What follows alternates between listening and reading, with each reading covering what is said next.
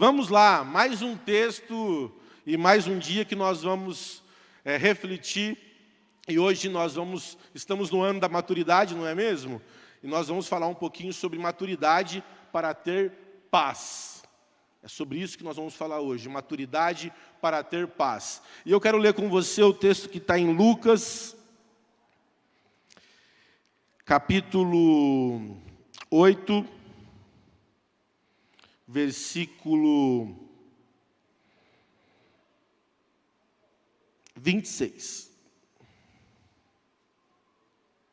E eu estava dizendo, né, que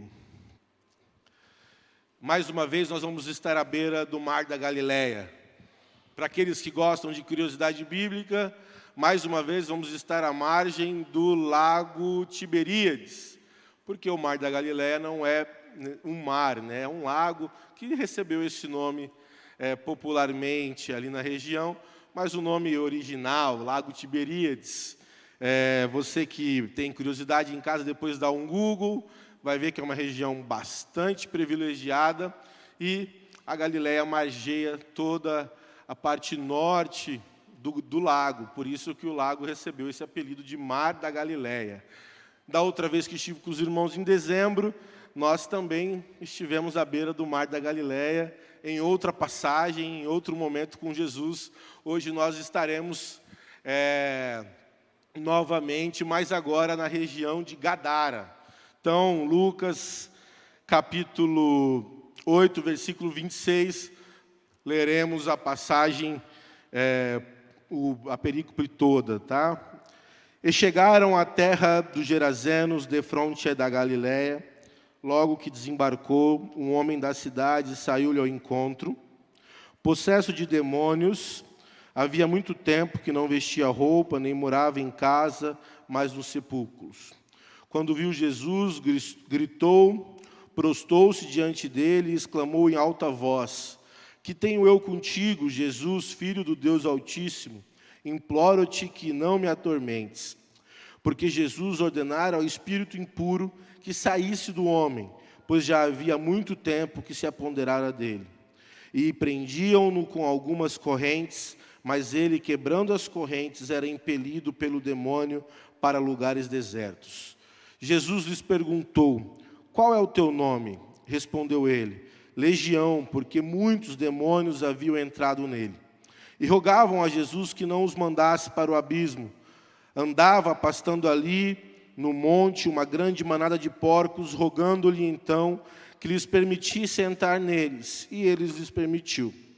E depois de saírem do homem, os demônios entraram nos porcos e a manada precipitou-se pelo despenhadeiro no lago e se afogou.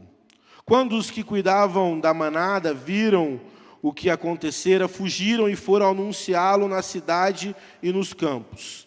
E o povo saiu para ver o que havia acontecido e foi ao encontro de Jesus. E acharam um homem que havia saído os demônios, sentado aos pés de Jesus, vestido e em perfeito juízo, e ficaram atemorizados. Os que viram aquilo lhes contaram como os endemoniados foram, o endemoniado fora curado. Então todo o povo da região dos Gerazenos rogou a Jesus que fosse embora, pois estavam com muito medo. Então ele entrou no barco e voltou. Mas o homem de quem havia saído os demônios pedia-lhe que lhe permitisse ficar com ele. Mas Jesus o mandou para casa, dizendo: Volta para tua casa e conta tudo que Deus te fez e ele foi anunciando por toda a cidade tudo quanto Jesus lhe havia feito. Amém? Vamos, amém. Gostei de um amém aí maravilhoso.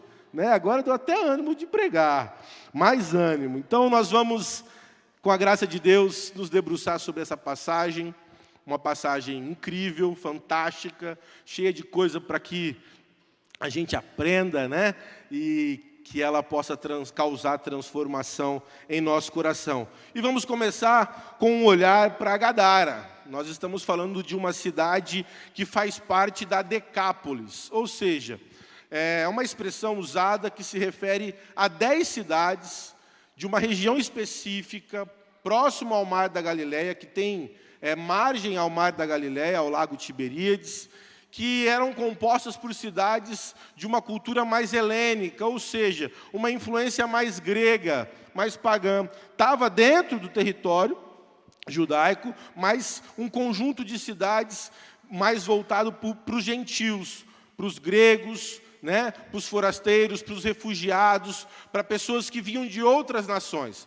Nós estamos falando de uma região mais a oeste do Mar da Galileia, uma região que, pela sua localização, se tornava estratégica, uma região de rotas, né, de comércio, e Gadara, como uma das maiores cidades mais próxima à praia, à margem do mar, se tornou uma cidade chave dentro da Decápolis. Ou seja, entre as dez cidades que formavam esse conjunto, Gadara tinha um certo, uma certa expressão. Como era uma região helênica, uma região mais gentílica, ou seja, aonde a maioria das pessoas não necessariamente eram judeus, era uma região também de ritos e costumes não tão normais para cidades mais tradicionais. Haja visto, você talvez tenha pensado, o que estava fazendo uma manada de dois mil porcos numa região onde as pessoas não comem carne de porco, né? E por que estavam ali? Sim, porque os romanos comem.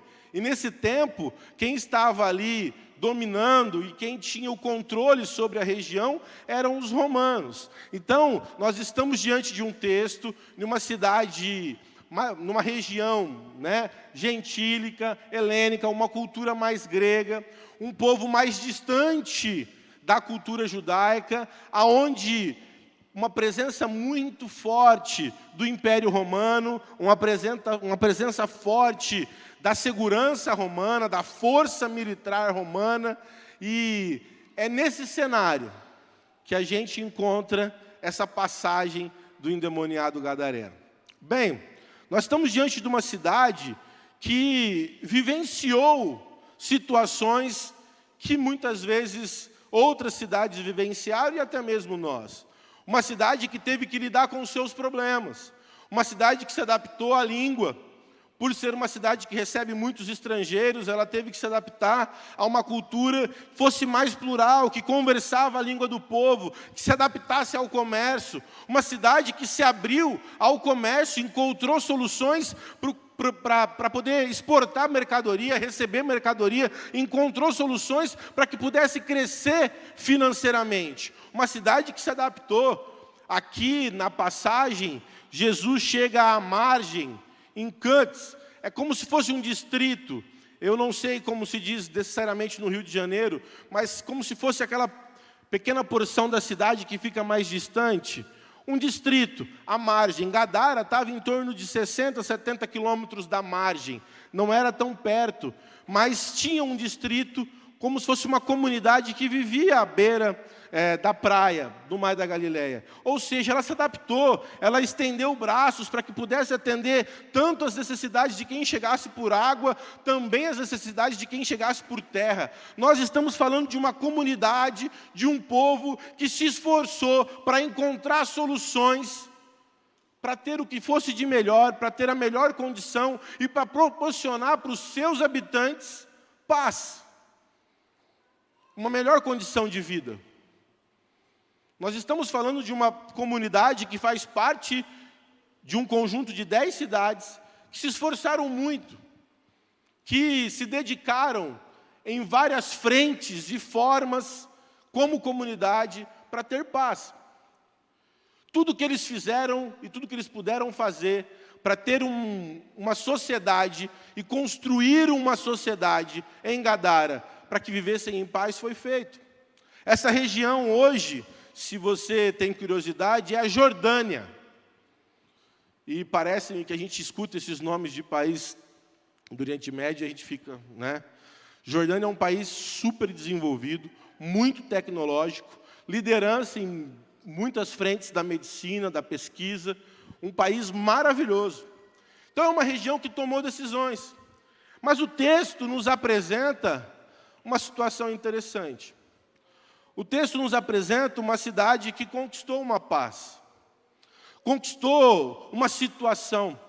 O texto nos apresenta uma situação, um, um personagem, e aqui o endemoniado por enquanto, nós já chegaremos em Jesus, que se relacionou com essa cidade que está em paz, está em paz com aquilo que planejou, está em paz com aquilo que desejou, uma paz que foi comprada, uma paz que foi garantida através de muito trabalho, de muito esforço, e não há problema nisso. Mas também uma cidade que não soube lidar com os seus enfermos. Uma cidade que, quando precisou tratar com os seus excluídos, uma cidade que, quando precisou lidar com aqueles que estão à margem da sociedade, ela decidiu que era mais fácil mandar para os sepulcros. Sepulcros aqui eu preciso explicar, são regiões cavernosas nas encostas do Mar da Galileia, onde se formavam algumas rochas, algumas cavernas, e ali quando você expulsava da comunidade pessoas doentes, enfermas, deficientes, você mandava para essa região, porque eles encontravam pequenos lugares para se proteger, para viver ali. Esse endemoniado vivia nesse lugar, um lugar à margem, um lugar excluído. Esse endemoniado não gozava, não usufruía da paz da cidade. Esse endemoniado não podia, não podia usufruir da paz que a cidade comprou com muito esforço, com muito trabalho, mas uma paz comprada, conquistada. Ele não fazia parte. Ele significava e lembrava aquela cidade de que algo não estava bem. Porque uma paz comprada pode ser perdida.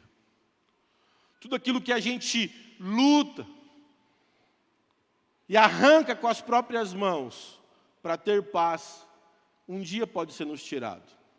Nós estamos no ano da maturidade e para ter paz nós precisamos aprender princípios básicos de uma maturidade cristã para que possamos viver uma paz que de fato expressa Cristo. Aquela cidade comprou a paz para si com desenvolvimento, com crescimento, com trabalho, e vocês vão observar que são coisas boas. Mas aonde estava o coração daquela cidade? Porque para resolver o seu problema interno, ela decidiu que para ter paz ela precisava excluir. E aqui eu preciso afirmar para você que paz sem misericórdia é conveniência. Paz sem misericórdia é conveniência. Porque naquele dia, e um dia belo, porque o dia que esse homem encontra Jesus, as coisas começam a mudar. Essa paz comprada, que exclui, que abandona, que não acolhe, que manda para os sepulcros, ela se encontra com um príncipe da paz, que acolhe, que ama, que liberta. E eu fico pensando nessa cidade que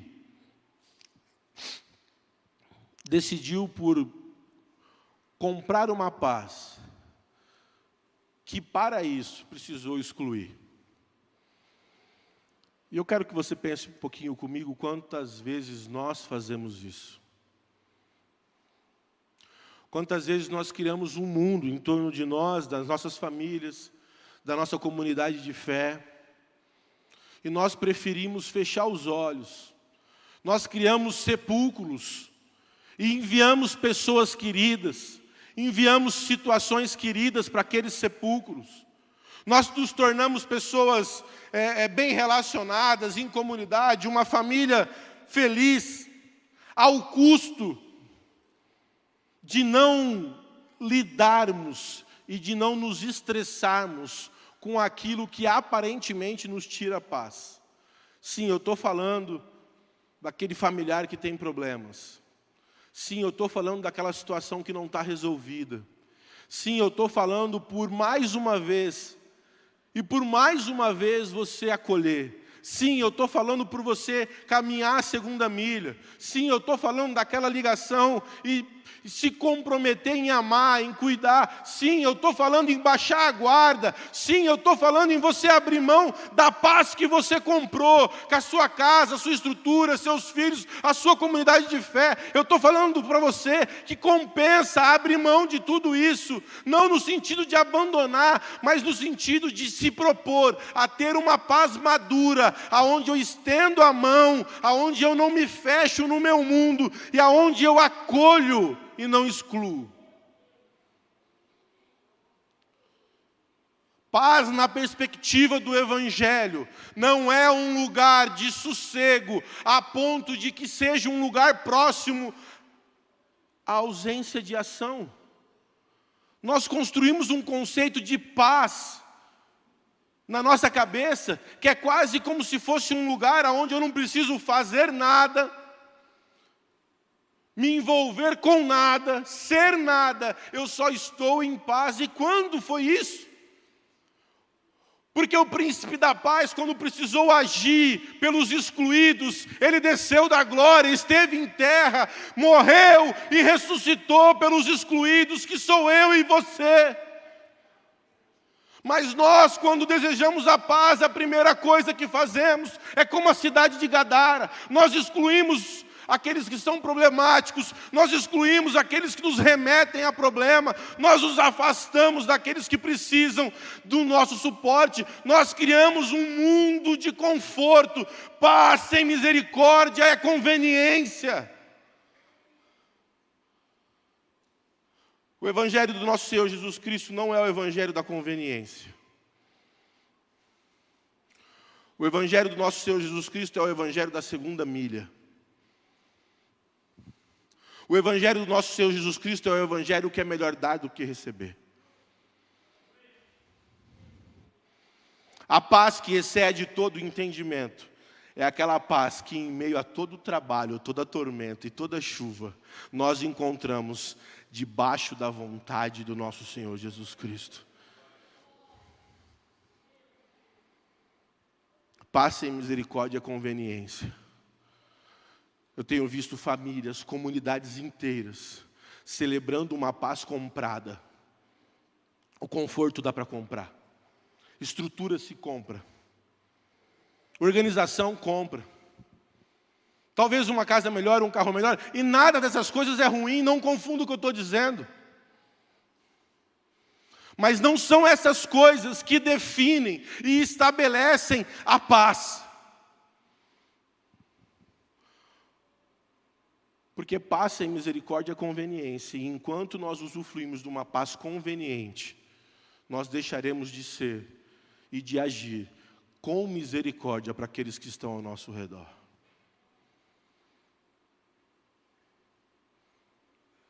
Nós precisamos olhar para isso. Jesus chega, ele mal desce do barco, Jesus, um pouquinho antes, tinha acalmado a tempestade resolvido problemas. E Jesus chega ali, muito possivelmente, como um, um ponto de parada para descanso. E ele mal pisa.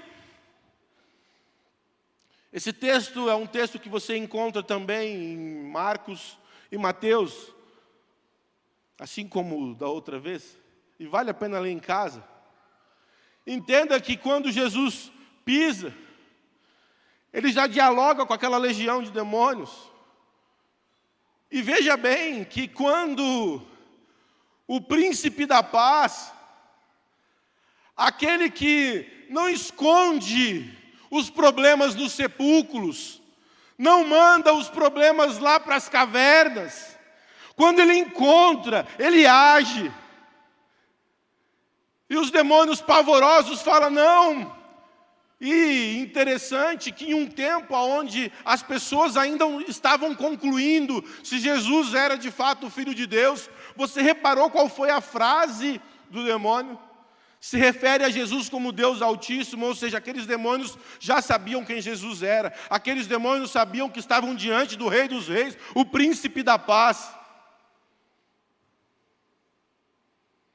E a paz que liberta encontrou aquele que precisava ser libertado. E o príncipe da paz encontrou aquele que sofria. E o amor encarnado encontrou aquele que precisava ser amado. Oh, meu irmão, se você não se vê nessa situação, eu consigo me ver. Porque um dia eu fui esse homem, encontrado por Jesus. Um dia onde Jesus podia ter uma paz conveniente, ou você não, você não acha que ele chegaria à margem e já saberia o que aconteceria, ele sabe de todas as coisas. Mas ele não teve uma paz conveniente, ele não teve uma paz comprada, ele poderia ter armado uma situação qualquer para ele não ter o menor tipo de estresse, mas não, ele estava ali, disposto a ter uma paz que liberta, disposto a ser a paz que liberta, disposto a se envolver, disposto a estender a mão, disposto a ser o Evangelho em movimento, o Evangelho em vida, porque ele estava disposto a ser uma paz que liberta. E o diálogo que outro dia a gente volta para falar dele, que é o diálogo que todo mundo fica curioso, dos porcos. E Jesus manda os demônios para os porcos, e os porcos se precipitam. Se tem a região cavernosa, é uma região que tem precipícios. E a gente pode falar disso um dia, e eu sei que tem muitas questões que se fala sobre esses versículos, mas a verdade é que A paz conveniente, essa paz que serve as minhas necessidades, nasce do nosso coração, nasce da nossa natureza pecaminosa, nasce do nosso desejo pelo eu, e nasce de uma fé imatura. Eu não sei se lá está igual aqui. Mas, se estamos vivendo o ano da maturidade, nós temos que parar para pensar sobre uma paz misericordiosa e uma paz que liberta. Se estamos diante do ano da maturidade, nós precisamos aprender que esta maturidade espiritual uma maturidade que conhece mais a Deus, uma maturidade que busca mais a Deus, uma maturidade que, que, que tem uma vida de devocional, uma maturidade que tem uma vida de leitura da Bíblia. Essa maturidade vai nos levar a vivenciarmos uma paz para além de nós mesmos, uma paz para além dos nossos redutos, uma paz que olha e que lhe traz libertação, uma paz assim como Jesus fez com aquele homem. E o interessante é que Jesus não só libertou aquele homem, Jesus, através de uma paz misericordiosa, ele afetou todo um sistema que estava criado para excluir. Meus irmãos, uma manada de dois mil porcos hoje é muito. Hoje. Hoje. Uma manada de dois mil porcos naquela época, com certeza estava muito ligada a todo o ecossistema financeiro daquela região. Dois mil porcos a menos, dentro de uma estrutura onde alimenta dez cidades, colapso na alimentação. Sabe por quê? Toda paz que você pode comprar, você pode perder. Mas a paz que Jesus dá já foi conquistada na cruz e ninguém pode tirar. O problema é que nós gastamos mais energia, mais tempo na paz que podemos comprar e não na paz que pode nos libertar e que pode libertar todos que estão ao nosso redor. Ano da maturidade é ano de reflexão, meus irmãos. Ano da maturidade é ano de repensar prioridades. Ano da maturidade é ano de pensar se eu não construí uma gadara para mim. Talvez eu tenha construído uma gadara que tudo funciona, mas os probleminhas eu mandei para os sepulcros. Naquele dia, a dor, o sofrimento, a angústia, encontrou o príncipe da paz, e o príncipe da paz sempre teve e sempre foi misericordioso. O texto vai dizer que após os porcos se precipitarem e morrerem, os cuidadores dos porcos fazem o quê? Voltam para a cidade, não é mesmo? E lembra, não é uma distância tão curta. Então tem um tempo aqui, ok? Eles voltam para a cidade. Chama o povo. Por quê? Porque o homem tenha sido libertado ou liberto? Não. Porque Jesus causou um problema muito grande. Jesus colocou tudo em colapso. Os dois mil porcos morreram. Ia dar problema para muita gente. E aquele povo chega. Depois de um bom tempo. E quando aquele povo chega, o texto vai dizer o seguinte: eu vou ler porque é, é beleza, é magnitude da palavra de Deus. O texto vai dizer o seguinte: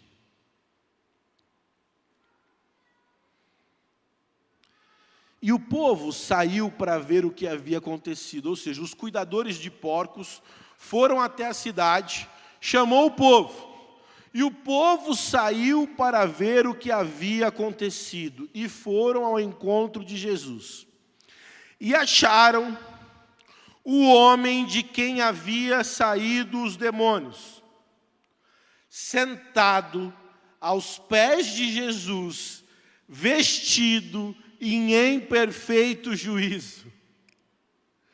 Porque uma paz misericordiosa causa transformação, restaura o indivíduo, estabelece dignidade. Aquele que outrora andava nu pelos sepulcros, agora está vestido, restaurado, e ele encontrou um lugar de cuidado e caminho, e esse lugar foi aos pés de Jesus.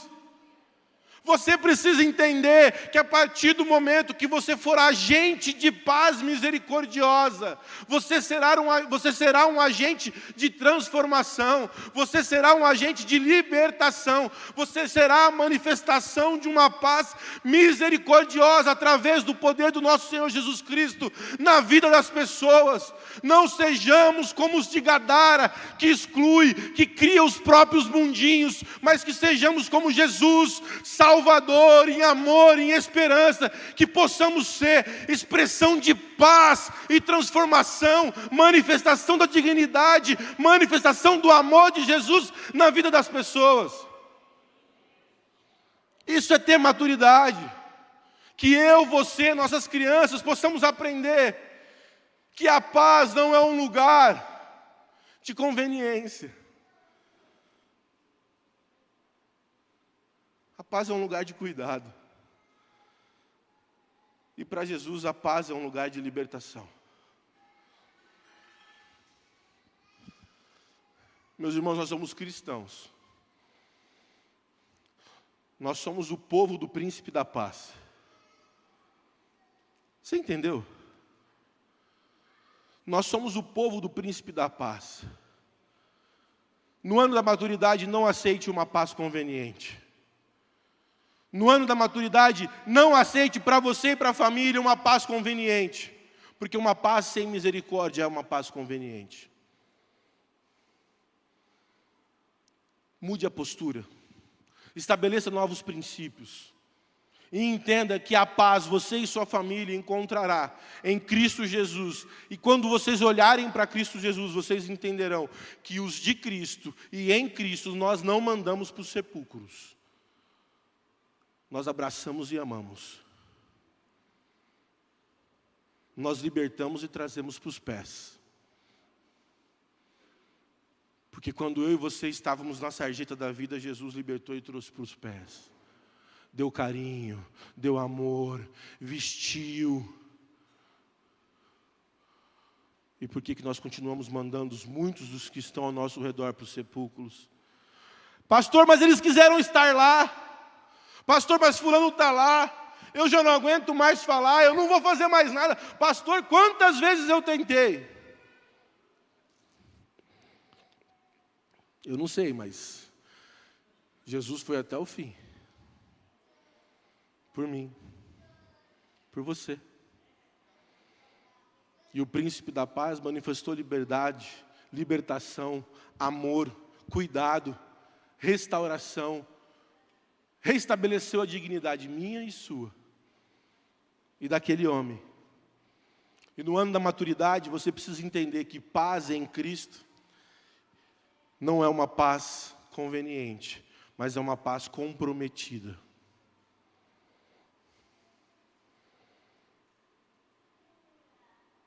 Comprometida com os princípios e valores do reino do nosso Senhor Jesus Cristo. E no reino de Jesus nós não excluímos. No reino de Jesus nós não segmentamos. No reino de Jesus nós não mandamos para os sepulcros. No reino de Jesus nós não humilhamos. No reino de Jesus nós não pisamos. No reino de Jesus nós não fechamos os olhos. No reino de Jesus nós não viramos a cara. No reino de Jesus a gente é misericordioso a gente caminha a segunda milha, a gente dá porque melhor é dar porque receber, nós estendemos a mão, nós abraçamos, porque esse não é o meu reino, mas é o reino de Jesus, o príncipe da paz, o Verbo encarnado, aquele que era Deus e se fez homem por amor. Este é o reino a qual nós vivemos, esse é o reino a qual nós servimos, e para isso precisa ter maturidade, que esse seja um ano que você vire essa chave e entenda que nós servimos ao reino de Cristo Jesus, um reino que se compromete e um reino que não aceita conveniência. É responsabilidade. Aquele povo voltou, viu aquele homem restaurado, bonito, de roupa, bem vestidinho, aos pés de Jesus. Que cena bonita, minha irmã. O homem vivia aos sepulcros, excluído, com correntes que não o seguravam. E o texto diz que ele era da casa, ou seja, ele era daquela região mesmo, ou seja, ele vivia longe dos seus parentes queridos. Ele vivia longe daqueles que ele amava, excluído. E agora aquele povo chega, aquele povo que conhecia aquele homem. E de repente vê aquele homem vestido, arrumadinho, nos pés de Jesus. Vamos fazer uma festa. A libertação chegou à nossa cidade. O nosso querido foi transformado, foi liberto. Vamos festejar? Não. Porque para aqueles que a paz pode ser comprada, a libertação é uma afronta. E aquele povo, em vez de celebrar aquele homem que estava restaurado, é um povo que olha para Jesus e fala: vai embora. Queremos você aqui não. Queremos você aqui não. Porque a sua libertação foi ao custo do nosso sistema. Porque a sua libertação foi ao custo do nosso ecossistema perfeito, que exclui, mas que para nós era bom. Deixa eu te falar.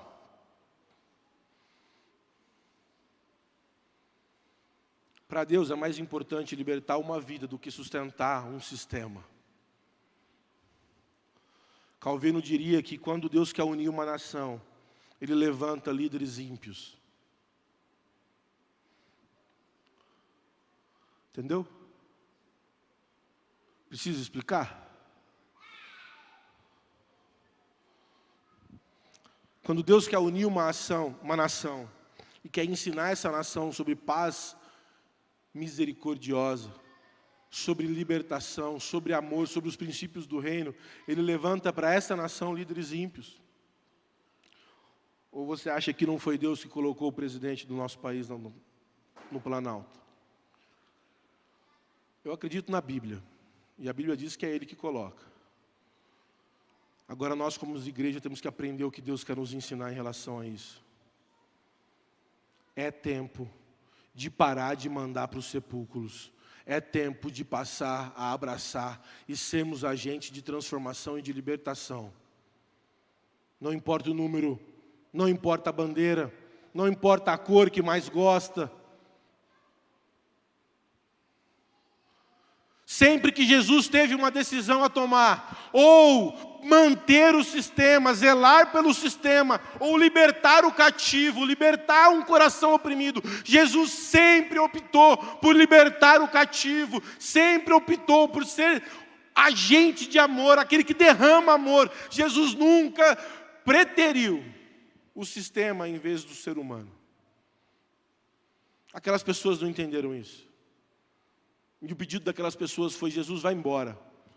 Eles estavam diante de Jesus, que havia libertado um dos seus, e o pedido foi: vai embora. Porque muitas vezes nós nos apaixonamos mais pelo sistema do que pelas pessoas. Não há sistema, não há governo, não há ideologia, não há nada mais importante do que o ser humano, do que as pessoas que estão ao nosso redor, do que nossa família, do que nossos irmãos, do que todos que Deus coloca no nosso caminho. É tempo de sermos paz, de levarmos uma paz com misericórdia, de sermos agentes de transformação. Isso nos transformará em exemplos, em estandartes do Evangelho de Jesus e não de outras coisas. Afinal, nós somos o povo de Cristo Jesus e de ninguém mais. Jesus olha para aquele povo e fala: É para ir embora? Estou indo embora. Porque a verdadeira paz, ela liberta, ela transforma, ela não é conveniente, e ela não sente a necessidade de estar no controle. A paz que se pode comprar nos vicia em uma coisa: estarmos no controle. Porque aquilo que nos custou algo nos causa a sensação de que precisamos comandar. A paz que se pode comprar nos coloca num desejo profundo de nos mantermos no controle. Eu sou bom porque eu mantenho as coisas funcionando na minha família e tudo funciona dentro de uma paz que eu tenho o controle. Mas a verdadeira paz, misericordiosa, que é para além dos meus desejos, uma paz que tem o outro como alvo, ela não está no meu controle. Porque a paz, a verdadeira paz, que excede o entendimento, só está no controle de Cristo Jesus. Maturidade para ter paz é maturidade para entregar o controle de todas as coisas nas mãos de Cristo Jesus, o príncipe da paz. Qualquer mudança de maturidade que você deseja ter em 2023 passa por você entregar o controle das suas dos seus ecossistemas de paz, dos seus ambientes de paz e controle, você entregar na mão de Cristo Jesus. E quando você entregar, lembra de uma coisa: a paz que é encontrada em Cristo Jesus não é a paz que se pode comprar, não é uma paz conveniente, é a paz que liberta, é a paz que estende a mão, é a paz que ama, é a paz que acolhe. E pode ser que Ele use você para fazer isso.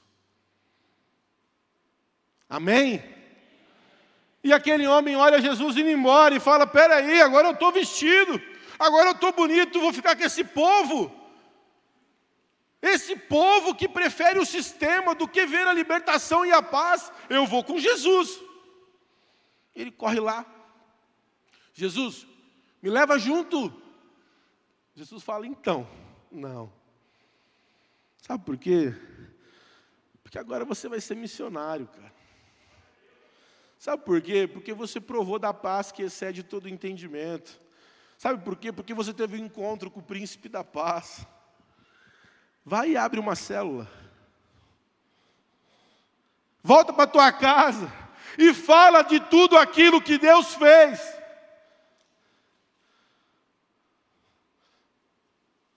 Não é volta para tua casa.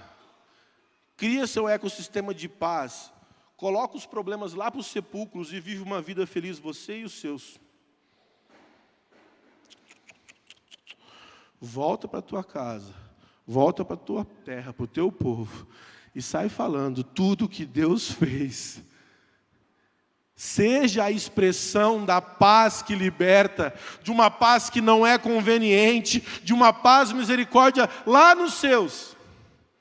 E o texto diz que ele fez. E nós conhecemos esse homem que não tem nome. E na teologia nós brincamos que ele foi o primeiro missionário da Jordânia, o primeiro missionário da região do Decápolis. E quer saber, eu creio nisso.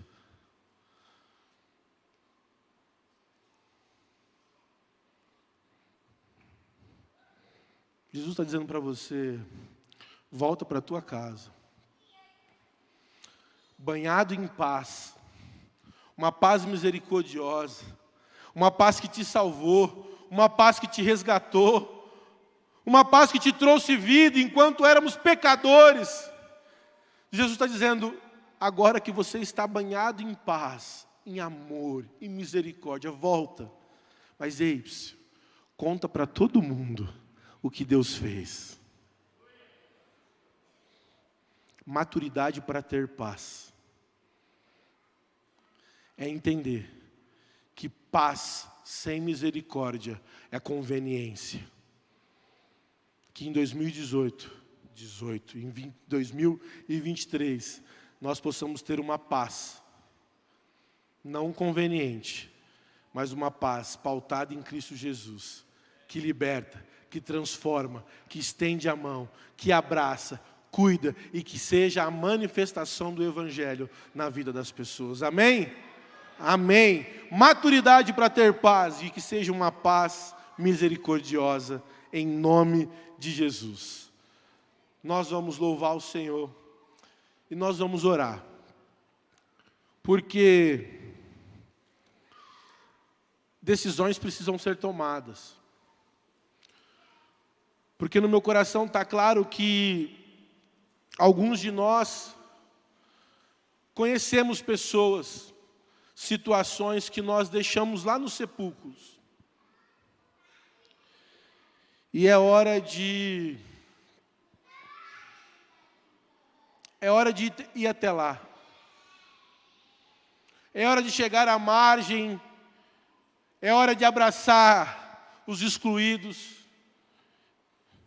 E alguns de nós temos pessoas assim ao nosso redor. Alguns de nós vivemos situações assim no dia a dia. Mas é momento de decisão.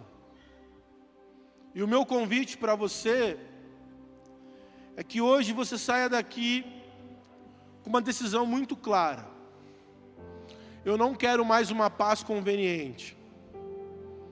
Eu quero uma paz misericordiosa e que liberta. Mas isso vai te tirar do conforto. Isso vai te tirar do comodismo. Isso vai te tirar muitas vezes do seu ecossistema perfeito. Isso vai te fazer caminhar a segunda milha. Isso vai te fazer estender o braço. Isso vai te fazer às vezes compartilhar recursos. Isso vai te fazer ceder você. Isso vai te fazer servir. E Deus está colocando no seu coração aquela pessoa que você vai ligar.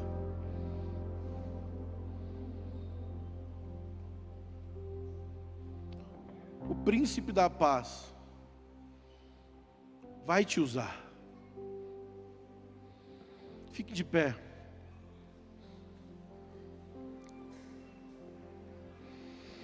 No ano da maturidade, para nossa igreja, eu creio, em um ano onde gozaremos e desfrutaremos de uma paz que excede o entendimento, não somente no sentido das suas características, que nascem em Jesus, mas uma paz que, que, que excede o entendimento nas características das atitudes daqueles que seguem a Jesus.